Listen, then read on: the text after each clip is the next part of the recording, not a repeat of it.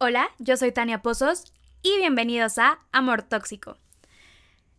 Estoy muy emocionada esta semana porque cumplo dos meses con mi novio, Amor Tóxico.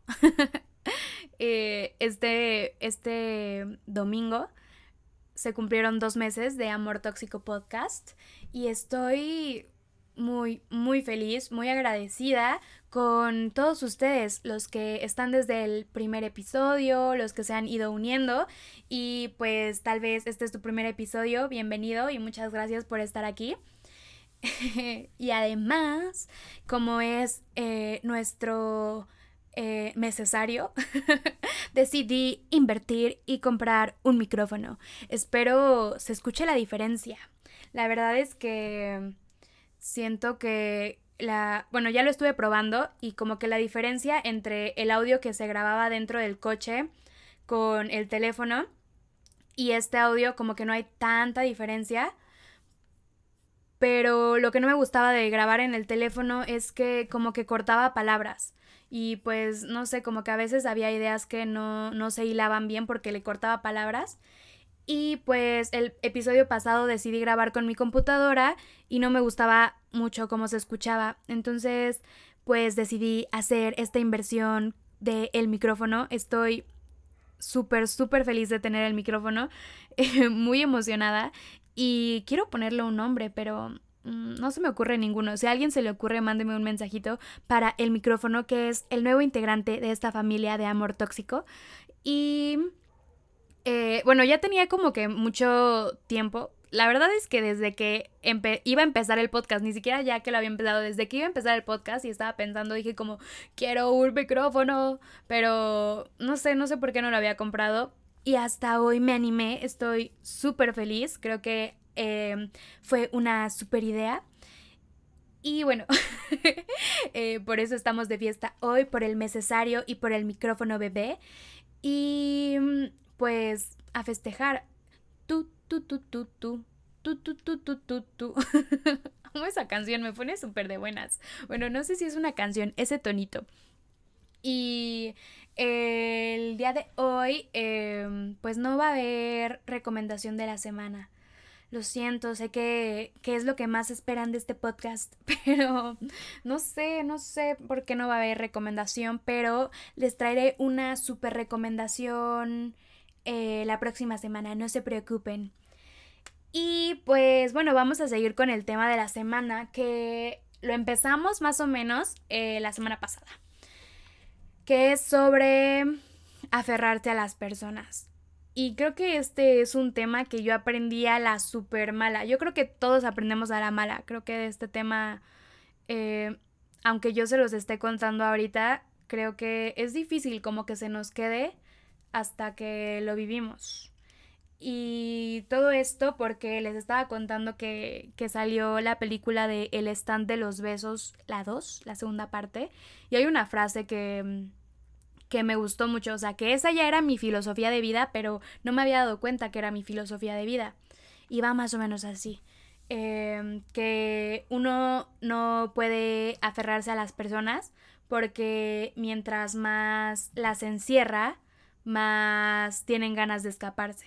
Y lo único que puede hacer uno es quererlos y pues asegurarles que, que uno no se va a ir y que uno no se va a escapar, pues. La verdad es que con en esta última parte tengo ahí como que un un, un poquito de desacuerdo, porque creo que uno no puede nunca asegurarle a nadie que no se va a ir. Creo que esa no es, no se va a ir. Creo que eso no es nuestra decisión. Creo que pues la muerte existe y la muerte llega y la muerte es repentina. Entonces creo que, bueno, hay más cosas que uno puede hacer cuando se va, no, no solo morir, pero creo que no, la muerte es lo único que tenemos seguro en este, cuando nacemos, cuando llegamos a este mundo. Entonces creo que no, nunca podemos asegurarle a nadie que no nos vamos a ir.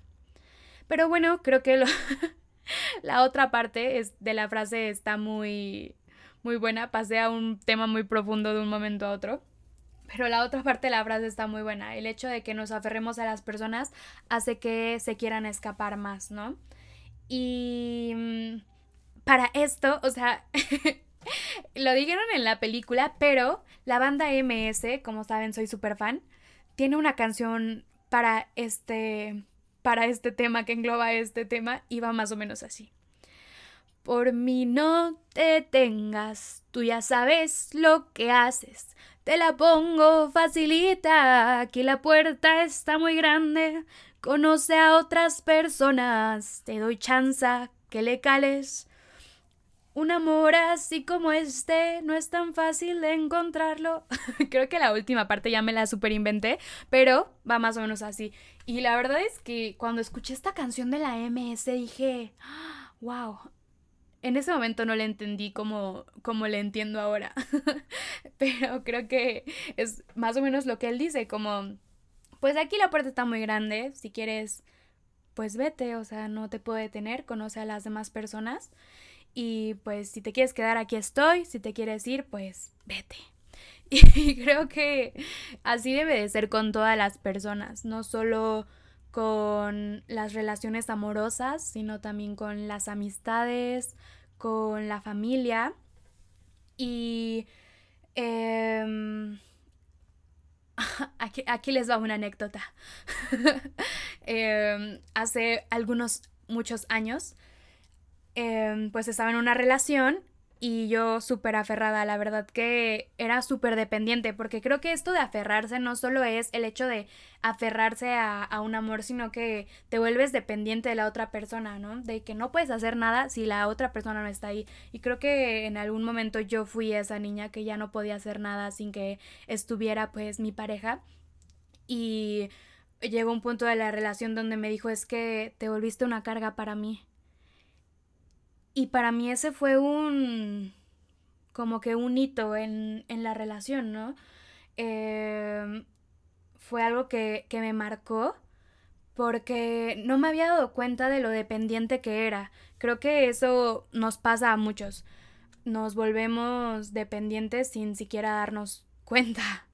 Un día despertamos y hacemos todo gracias a nuestra pareja y ya saben que, bueno, yo les he dicho todo el tiempo como de no existen las medias naranjas, somos una naranja completa, pero claro que, que me pasó, nos puede pasar a todos. Y eh, también, pues, como ya les dije, este tema va un poco relacionado con, eh, con, no solo con las relaciones amorosas, sino con las relaciones en general, ¿no? Las que las relaciones sociales. Que pues ahora ya lo entiendo, pero me costó mucho mucho mucho trabajo y todo fue porque pasó una, un evento muy fuerte en mi, en mi vida. Perdí a una persona de una forma repentina y fue porque pues esta persona se suicidó y era una persona cercana a mí que yo quería mucho y admiraba mucho. Y pues no sé, creo que uno uno nunca está preparado para estas cosas, ¿no? Creo que mucha gente no ha experimentado como tal em, pues ese duelo, ¿no? A mucha gente, pues siempre digo como no se le ha muerto nadie, ¿no? Tiene a todos sus abuelos, a todos sus tíos, primos, a todos sus amigos. Em, y creo que eso es maravilloso. Yo experimenté la muerte desde que soy muy pequeña. Falleció mi abuelo cuando tenía como seis años. Y de ahí mi abuela, después fallecieron dos primos. Y después, pues pasó esto, ¿no? De, del suicidio. Y como les dije, creo que es algo para lo que, aunque hayas experimentado como la muerte de otras personas y el duelo con otras personas o hasta con mascotas, que la verdad también son parte de la familia y es muy fuerte cuando muere una mascota. Em, aunque hayas experimentado todo esto, el suicidio es un duelo totalmente diferente Y cuando pasó, pues me puse muy triste. Em, y pensé que ya había vivido mi duelo. Yo pensé que ya lo había dejado atrás. Y hasta ahora me doy cuenta que no, que pasó mucho tiempo. Esto ya tiene como dos años y medio. Y hasta ahora me doy cuenta que pasaron como dos años y medio para que yo dijera, ya me siento mejor y puedo seguir adelante. Eh, y me doy cuenta porque hace, hace un verano estuve, bueno, el verano pasado estuve en un curso de verano de inglés y pues había muchas personas, muchas personitas, muy buenas personas, muy amigables. Y no me acerqué tanto a ellas porque yo estaba en un en una posición de pues las personas te dejan y deciden dejarte y y se van, ¿no? Y no preguntan y se van. Entonces, como para que conocer a más personas y de todas formas todos se van, todos te terminan yendo, ¿no? Em, entonces, no es como que yo no les hablara a estas otras personas que estaban en el curso también, pero pues tampoco me, me hice muy cercana a ellos, como porque decía, o sea, esto va a terminar en en un mes y ya va y nunca nos vamos a volver a ver. Entonces, pues, ¿qué, qué caso tiene, no? Conocer a más personas. Em, y además me acuerdo que justo en el curso de verano había como que uno de los que tomaban clases conmigo era un psicólogo y un día nos tocó sentarnos juntos y pues ya ven que en las clases de inglés siempre es como de preguntar a tu compañero y que no sé qué. Entonces, no sé qué pregunta era, pero el punto es que me preguntó algo así como de la tristeza y yo le dije que yo me sentía triste todos los días. Porque para mí, para cuando estaba ese curso de verano ya había pasado como un año, yo creo. Y como que durante todo ese año para mí era normal sentirme triste todos los días. O sea, todos los días me acordaba, todos los días me ponía un poco triste, unos días más que otros. Y este... Pero creo que eso no es normal o no lo sé. Tal vez debía haber ido a terapia. Siempre le digo a todo el mundo como ve a terapia, pero yo no voy a terapia. Mi defensa es que mis dos papás son psicólogos, entonces toda la vida he aprendido como a analizarme, pero creo que hubiera superado más rápido esto si hubiera ido a terapia. Pero bueno, vayan a terapia. Este. Y pues ya no, yo creo que si alguien que fue conmigo a ese curso está escuchando eso, este podcast, o sea, escucha este podcast, dice como, esa personita quién es, no es la persona que yo conocí. Y es cierto, porque, o sea, de, de lo, del suicidio han pasado dos años y del del curso de verano ya pasó un año y creo que ahora sí ya puedo decir que, que estoy bien. Hace un año decía que estaba bien, pero en realidad no, no lo estaba. Porque estaba así como de, no, ya no voy a conocer a nadie más, o sea, ya como para qué no. Y creo que tampoco es sano. Vivía bajo esa filosofía que pues en realidad no, pues no, no era la correcta para mí porque de todas formas me hacía sentir triste. Entonces, em, creo que ahora y con todo esto de la cuarentena me ha dado tiempo para estar con mi familia porque pues yo normalmente soy foránea, pero pues ahora he estado pues todos estos meses en casa, me ha dado tiempo como para reflexionar, para sanar, eh, para darme cuenta que conocer gente, aunque la gente se vaya, no está mal, ¿no? Y que yo he sido esa persona que se va porque yo he vivido en muchos estados. Y bueno, ay, sí, en muchos.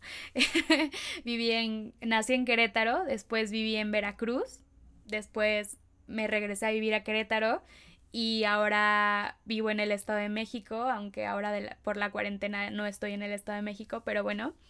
Este, entonces me he ido de muchos lugares y eh, me he ido de muchas personas.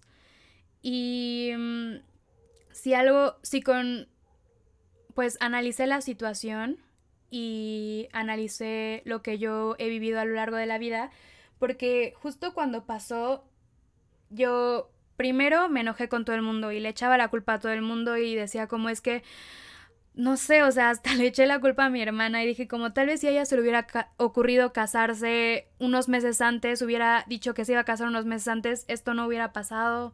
Em, después me eché la culpa a mí, por mucho tiempo me eché la culpa a mí, aunque pues es como cuando creo que nos ha pasado a muchos que cuando un novio se va dices como es mi culpa, es mi culpa, yo hice esto, yo hice lo otro. Y pues sí, ¿no? Tal vez cometemos muchos errores, pero las personas, lo que me di cuenta es que las personas toman las decisiones pensando en ellos mismos. No, pues no es como que no se detengan a pensar en ti, pero hacen las cosas porque es la mejor decisión para ellos. Em, el hecho de irse, ya sea eh, de cualquier forma en que la gente se puede ir, creo que lo hacen por uno mismo. Igual, eh, por mucho, mi hermana se fue a vivir al extranjero y fue justo en este momento en el que yo estaba que, me daba algo, que estaba así como en una crisis existencial. Y me enojé muchísimo porque dije, o sea, también me está dejando, o sea, todo el mundo me deja, ¿no? Ay, no. Y este... Y después me di cuenta que no, o sea, que ella no dijo como, ay, la voy a dejar, sino que era lo mejor para ella. Ella estaba haciendo su vida y creo que eso aplica para todos, ¿no? Todos hacemos nuestra vida y está bien. Em, y creo que... Em, pues así pasa con los amigos y con la familia y con los novios la gente se va y lo hace por ellos mismos y no pensando en que te va a joder a ti, ¿no? O sea, no es por ti, es por ellos. Y creo que lo que uno puede hacer es aplaudirles porque la verdad es que irse no es fácil. Yo que me he movido a muchos lugares, sé que no es fácil, sé que es de valientes agarrar y decir me voy a ir a vivir a otra ciudad. Me acuerdo que cuando yo, eh, el día que dejé que dejé Querétaro para irme a vivir, bueno, para irme a estudiar a otra ciudad, me puse súper mal, o sea, lloré muchísimo. Iba en el camión así berreando, ¿no? Porque yo sabía que, amigos, yo sabía que las cosas iban a cambiar completamente, que ella nunca iba a volver a hacer lo mismo. Y esa fue una decisión que yo tomé por mí misma y para mí misma y sin pensar en quién iba a dejar atrás, ¿no? Y creo que lo que lo mejor que uno puede hacer es cultivarse a uno mismo. Leí una frase así como de siembra tu propio jardín y tus propias flores y no esperes que nadie más te traiga flores o algo así.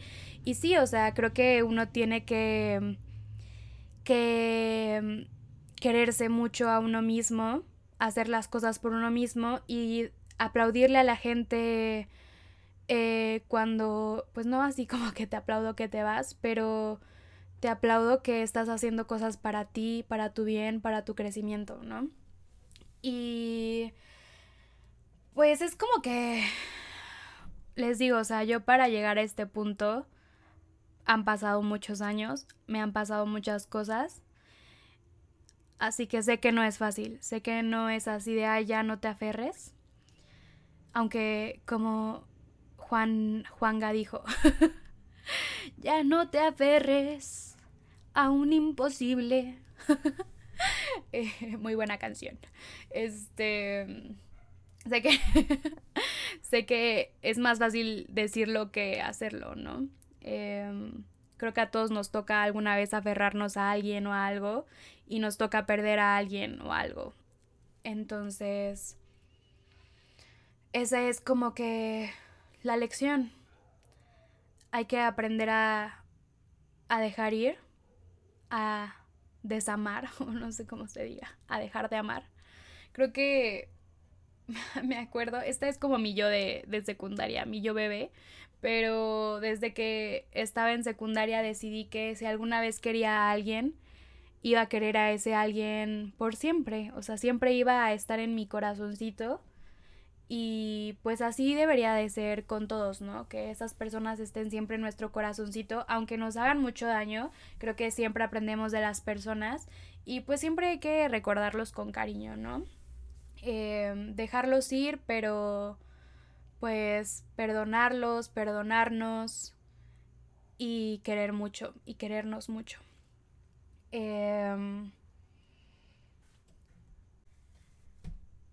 y bueno, creo que con las parejas amorosas es un poquito más complicado eso de no aferrarse, ¿no? Como ya les dije, me pasó, a todos nos ha pasado. Y va a seguir pasando, ¿no? Pero mm, lo que hemos de aprender de, de estas cosas y de estas experiencias es que somos individuos y estamos completos y aunque estemos en una relación siempre debemos tratar de seguir haciendo cosas solo para nosotros, tener hobbies solo nuestros, em, tener tiempo solo para nosotros, tener tiempo para nosotros y nuestros amigos, bueno, tener tiempo pues em, como que lejitos, ¿no? de la relación siempre, claro, manteniendo el respeto y la lealtad, que creo que eso se habla en pareja, ¿no? Eh, hasta dónde llega el respeto y la lealtad. Y creo que aquí llega eh, este tema de... creo que es un tema que también muchos hemos vivido, muchos hemos vivido, y es este de que nos da miedo que nos sean infieles, ¿no? Y pues muchísimas cosas aquí, ¿no? Desde revisar el celular, hacer perfiles falsos, tener las contraseñas de todo y de todos lados de nuestra pareja, estarlos llamando y preguntarles dónde estás, con quién estás, qué estás haciendo. Y la verdad es que esto es demasiado desgastante. Creo que las personas, si te van a engañar, si te van a ser infieles, te van a ser infieles, estés tú sobre ellos todo el tiempo o estés como que pues no le estés revisando nada, ¿no? Eso es decisión personal de cada quien y creo que lo mejor que uno puede hacer es estar tranquilo, estar tranquila y pues entender que si pasa va a pasar, estés eh, obsesionado, obsesionada con estarlo o estarla checando todo el tiempo. O aunque tú estés pues tranquila. Entonces yo creo que la mejor decisión es estar tranquilo, es estar tranquila. Y si pasa, pues ya, ya pasó y ya ese será otro problema, ¿no? Pero mientras tú estés tranquilo o estés tranquila y viviendo la vida feliz, creo que pues es como lo mejor, ¿no? Porque las personas, si lo van a hacer, lo van a hacer. Así que, para, o sea, no se desgasten, como que, ¿para qué? Eh, si va a pasar, va a pasar. Así que ustedes a sus cosas, a su vida, a querer a su pareja. Y ya si pasa, ya ahí ese será otro episodio. Pero ustedes creo que... Y eh, yo también creo que lo mejor que podemos hacer es pues no preocuparnos por ese, por ese problemita, nada de invadir la privacidad de nuestras parejas, nada de hacer perfiles falsos, ni de revisar celulares, ni de estarlos llamando y llamando y llamando, porque yo también lo llegué a hacer, o sea, yo creo que alguna vez le hablé como 100 veces y, o sea, yo toda loca, ¿no? Porque a todos nos pasa, a todos nos volvemos loquillos por por estas cosas y se trata mucho de seguridad en uno mismo, seguridad, em, la seguridad que nos brinda también nuestra pareja.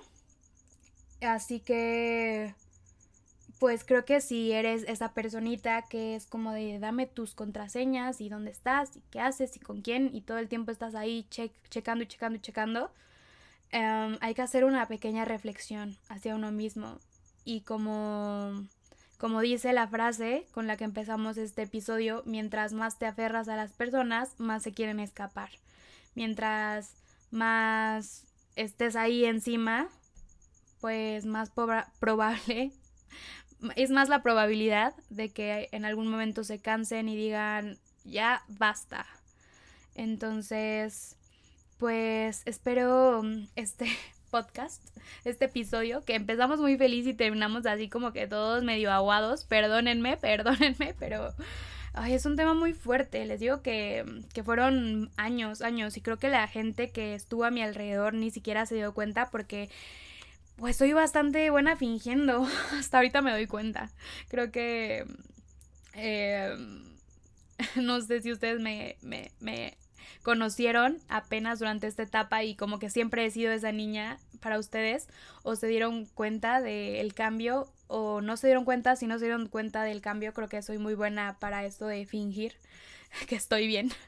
Y este, pero bueno, creo que todos tenemos ese momento en nuestras vidas que lo cambia todo para siempre, ¿no? Así que pues no se preocupen, ya me siento mucho mejor. Esta cuarentena ha sido así reveladora en muchos sentidos. si están pasando por algo por el estilo, vayan a terapia. No hagan lo mismo que yo hice y esperen dos años a sentir de bien, ¿no? Vayan a terapia. Em, ahorita hay mucha terapia así como que en línea, en Zoom y por todas estas plataformas. Así que se los recomiendo bastante. Y pues bueno, vamos a seguir festejando porque esta semana es la semana del necesario de los dos meses de Amor Tóxico Podcast. Los espero el próximo episodio. Recuerden que tenemos Facebook, Instagram, YouTube, TikTok. tenemos todo, así que vayan a estoquearme por ahí. Los, los quiero mucho, mis amores, y hasta la próxima.